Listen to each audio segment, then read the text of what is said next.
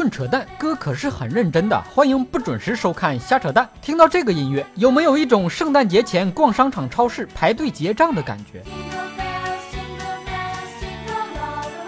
那些准备圣诞节表白的大傻子们，我要拦你们一下。圣诞节相当于国外的春节，你想象一下，大过年的，人家正跟家吃饺子、蘸蒜泥、看春晚呢，你上来一句我喜欢你，你不觉得哪里不对劲吗？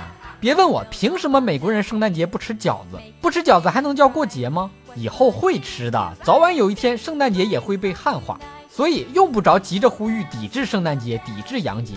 要相信总有一天圣诞节会变成美国人民合家团圆的传统佳节。大圣诞二十四晚上，一家人整整齐齐地坐在电视机前，收看美国中央电视台的平安夜联欢晚会，放长假、放鞭炮、抢红包、走亲访友，庆祝圣诞佳节。我恭喜你发财！圣诞节了，选好礼物给女朋友、男朋友了吗？是不是为选什么礼物头都大了？快快上亚马逊海外购，年底打折季，日美英德四国直邮正品进口只要四十九元起，日用护肤、家居服饰超级直降。点亮屏幕，戳底部的悬浮小黄条，直达扫货。感谢听友们对主播瞎扯淡的支持，订单满五百元的蛋友们，抽五个人送亚马逊五十元的礼品卡。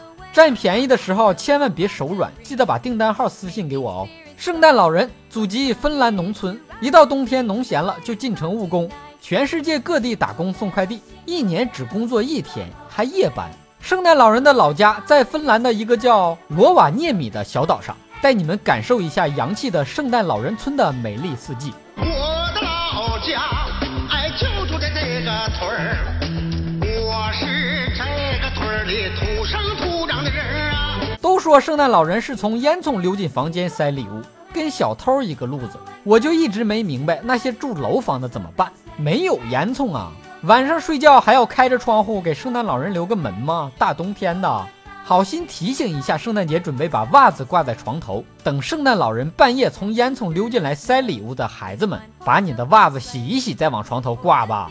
不洗的袜子挂床头确实是容易入睡。到时候圣诞老人进来了，礼物留下，老人也留下了。到底要不要告诉孩子，这个世界上根本就没有圣诞老人，都是爸妈假扮的呢？当然不要了。倒不是怕破坏了孩子们对圣诞老人的美好想象，而是人家孩子早就知道真相了。就你俩当爹妈的还在那每年装呢。爹妈每天在外面戴着面具演戏，够累的了，回家还得演，孩子们实在是不忍心揭穿。以上部分内容纯属瞎扯淡，好看的小哥哥小姐姐们，别忘了转发、评论、飞弹幕、双击关注、点个赞。蛋友叫我七七留言评论说：“蛋哥，你最近是不是蛋疼，迟迟不更新？”